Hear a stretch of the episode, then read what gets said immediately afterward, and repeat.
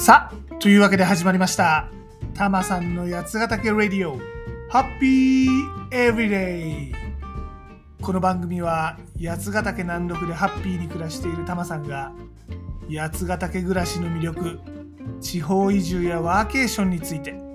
そして日頃考えているよもやまな話をダラダラとする、そんな番組でございます。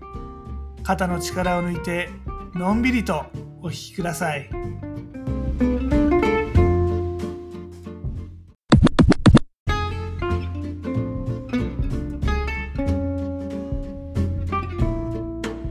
今回はタマさん小倉と別府に行ってきたよってお話です。福岡県の豊前市に行ってきたよってお話はこの番組の前回でお話ししましたね。で今回はその前後豊前市の前後にですね小倉と別府に行ってきたんですよ。てなわけで今回はその2つの町についてお話をしたいと思います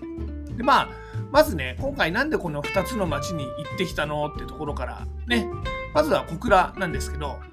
まず皆さん、小倉って知ってます？これ、あの、小倉あんこの小倉と書いて小倉と読むんですけれどもね。あの、これ、北九州市の中心街でございます。あの、ね、あの、北九州って駅じゃないんだよね。これ、福岡の駅もほら、博多じゃないですか。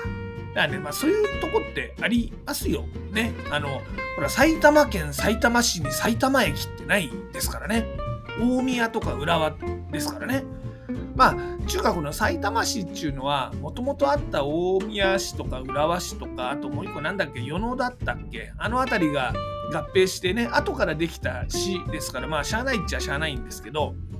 で実はこの北九州市も後からできたんですってねこれこの間あの NHK の「ブラタモリ」で知ったんだけどあの北九州市っていうのは昭和30年代ぐらいにあの辺りの市町村が結構たくさんまとまって合併してできたらしいですね。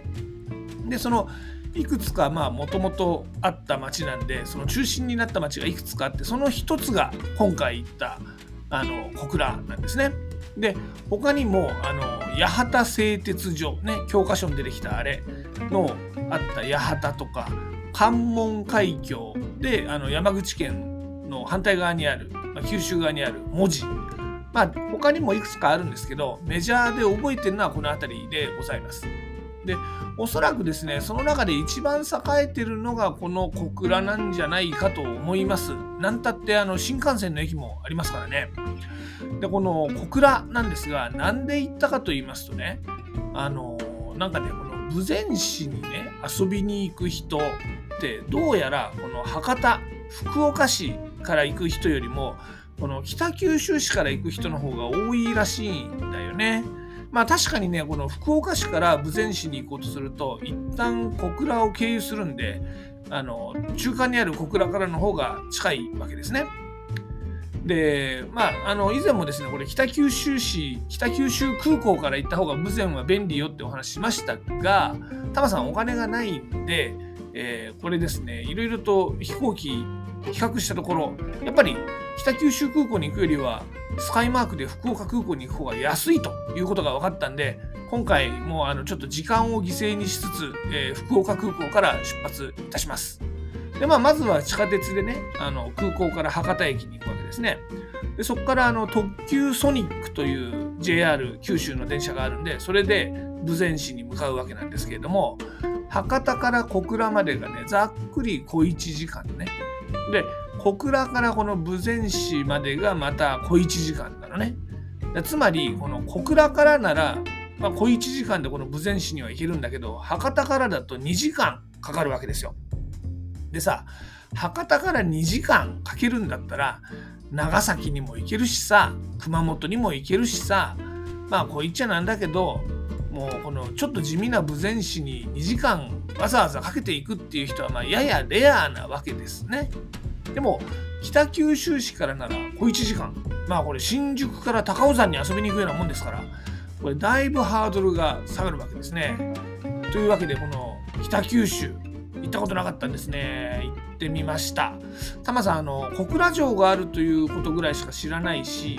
なんとなくこの何？この八幡製鉄所とか工業地帯だしなんならあのね、ヤクザの構想とか時々ニュースになったりもするしっていう感じで、まあ、柄が悪い街なのかなと思っておりました。ところがね、これ実際行ってみたらですね、なんかすげえおしゃれな街なんですね。なんかね、横浜に似てるんですよ、イメージ。あの、文字のあたりはね、レトロな港町が残ってまして、これなんかまんま横浜港の赤レンガとかね、館内にあるあのジャック、クイーン、キングの古い建物みたいな、そんな感じですね。でこの関門橋がありましてね、これもまたベイブリッジみたいな感じですね。とかまるで見てきたようなことを言っておりますが、実はタマさん今回文字には言っておりません。タマさん今回一人で行ってますんでね、そげなロマンチックなとこさ、わざわざ一人で行かんでもよかばいね、ということで、あの小倉しか行っておりません。でこの小倉なんですがここもね川っちゅうか運河っちゅうかがあってですね、まあ、その川沿いにはおしゃれなカフェがありましてねなんかみなとみらいっぽい感じなんですよ。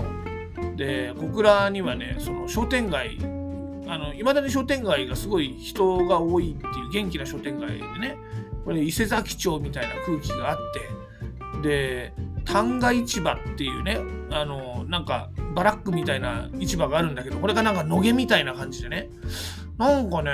しかもそのカフェはやたらおしゃれでねレコードをあのアナログレコードかけてなんかそこで引いたコーヒーかけたりとかねなんかそういうね横浜っぽい空気があるんでございますのよ。なんかこの博多福岡が東京でこの北九州が横浜って感じなのかなって思いますね。うん、あの柄も悪くなかったし、あのおしゃれだし、素敵な街でございました。で、この小倉ね、まあ街をぶらぶら歩いてみたんですが、多摩さん的に一番感動したのは、北九州市漫画ミュージアムというやつでございます。はい。ここね、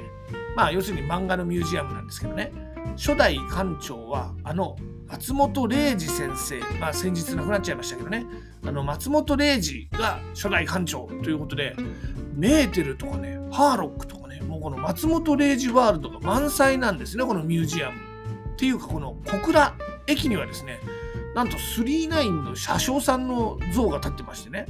で小倉モノレールがあるんだけどそれ39のなんかラッピングがあったりとかね。で駅前にはメーテルの像が銅像があのベンチに座ってまして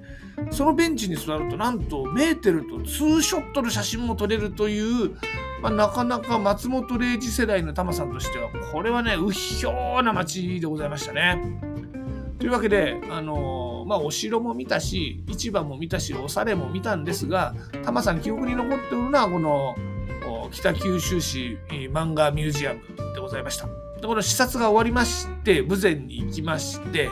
この豊前市の話はね番組の前回でたっぷりお話したんで今回はスキップするとして翌日ねこれ福岡空港に戻る前にですね大分県の別府に行ってまいりました。別府は皆さんご存知ですね。あの温泉街です。でなんでまた今回福岡県のお仕事なのにお隣大分県まで行ってきたかと言いますとね実はこの豊前市に行く人ってどうやら北九州方面から大分特にこの別府に行く途中に立ち寄るっていう人が多いんですって。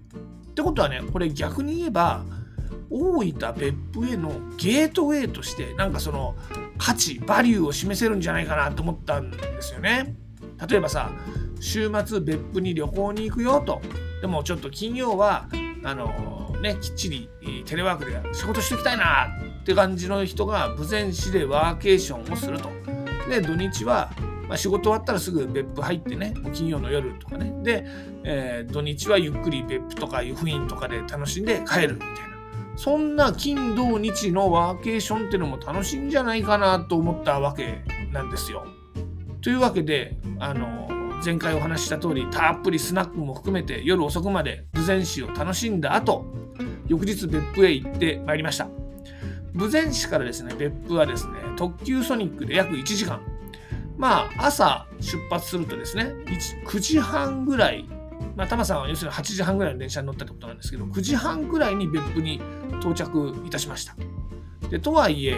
この日ね、夜の飛行機で福岡空港から帰らなきゃいけないんで、まあ、実質半日程度の別府体験でございます。別府といえばね、皆さん有名なんでご存知だと思いますけど、地獄巡りというね、ボコボコあっちこっちから湧いているのを巡るのが人気なんですが、まあ、それはね、2回ほど昔行きましたというわけで、今回は別府の駅周辺、半日しかないし、周辺を楽しむことにしました。まずは朝風呂でございます。なんたってね、別府の温泉、これね、湧き出すお湯の量が日本一なんだってね。しかもこれね、市がやってる市営の温泉なんで、なんと250円でこの温泉に入れちゃうんです。これは楽しみ。ね、朝風呂って贅沢だよね。で、このね、源泉がすごい熱いらしくて、熱湯とぬる湯に分かれてるんですって。これもまた楽しみですね。草津なんて超熱くて熱いのしかないからね。下諏訪温泉も結構熱いんだけど、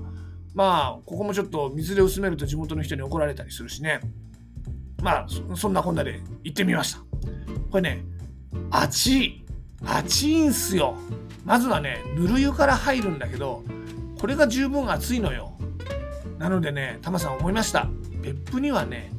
熱湯と超熱湯しかありません。これマジ。結構皆さん気をつけてね。その日はね、なんかね、46度ぐらいあるっつってましたよ。これ結構暑かったっす、熱湯は。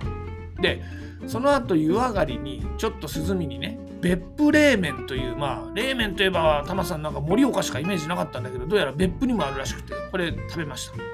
でその後ねちょっとコワーキングスペースでお仕事をしましてね。なんか別府ってねコワーキングスペースがやたら街中にあるんですよ。でまあその中の一つに行ったんですが運営の人に聞いてみると地元の人とあのワーケーションで来る人どっちが多いのって言ったらもう圧倒的利用者の8割は都市部からのワーケーションなんだってでもねこれ思うんだけど温泉ってそんなに時間を潰さないじゃない？丸1日とか潰さないでもすっごくリフレッシュできるアクティビティなんでお仕事が立て込んでいるワーケーションの時ってね温泉地ってすごくいいと思うんだよね。なんかほんと、なんか小1時間でもリフレッシュできるからね。まあ別府なんて暑すぎてね、あの、1時間もお風呂入れないですからね。で、まあこの別府にはしっかりお仕事できるコワーキングスペースもたくさん整ってるっていうんで、まあ、ちょっとね、豊前市と組み合わせるのはどうかなと、別府だけでこと足りちゃうからねって感じではありました。でも、それが分かったというのもこれ現地に行ったからですからね。やっぱこの実際に現地に行ってみるといろいろわかるってもんですよということで、タマさん、これからもいろんな街にワーケーションしに行きたいなーって思いましたとさ、めでたしめでたし。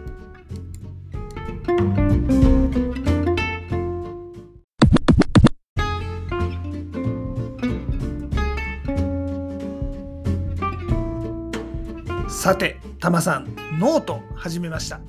こちらはね、田舎でのんびり起業が一番ハッピーだと思うって連載をやってるんで、ちょっとそんな暮らし方もいいかなって思ったら、ここもね、ちょっと覗いてみてください。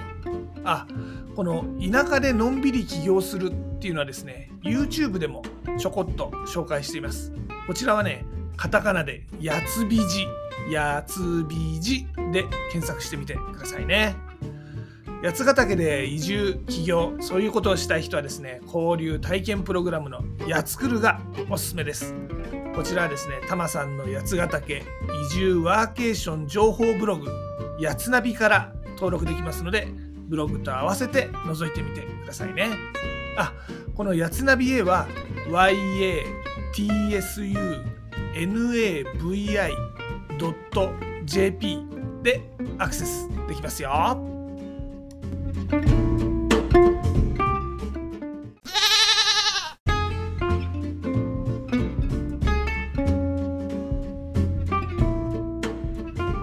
で今回のエンディングテーマですが五醍醐の銀河鉄道999をお届けします。いやまあなんたってね今回はね目玉が北九州市漫画ミュージアムでございますんでね松本零士先生でございますよ。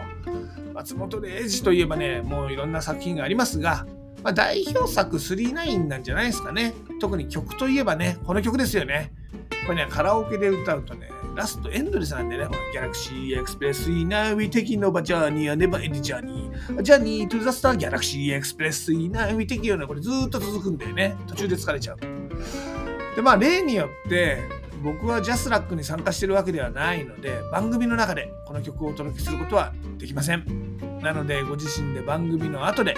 配信サービスとかでこの曲を聴いてみてください。でも、ちょっとだけお手伝いさせていただきます。アレクサ、五醍醐の銀河鉄道39かけて。では、ごきげんよう。また次回。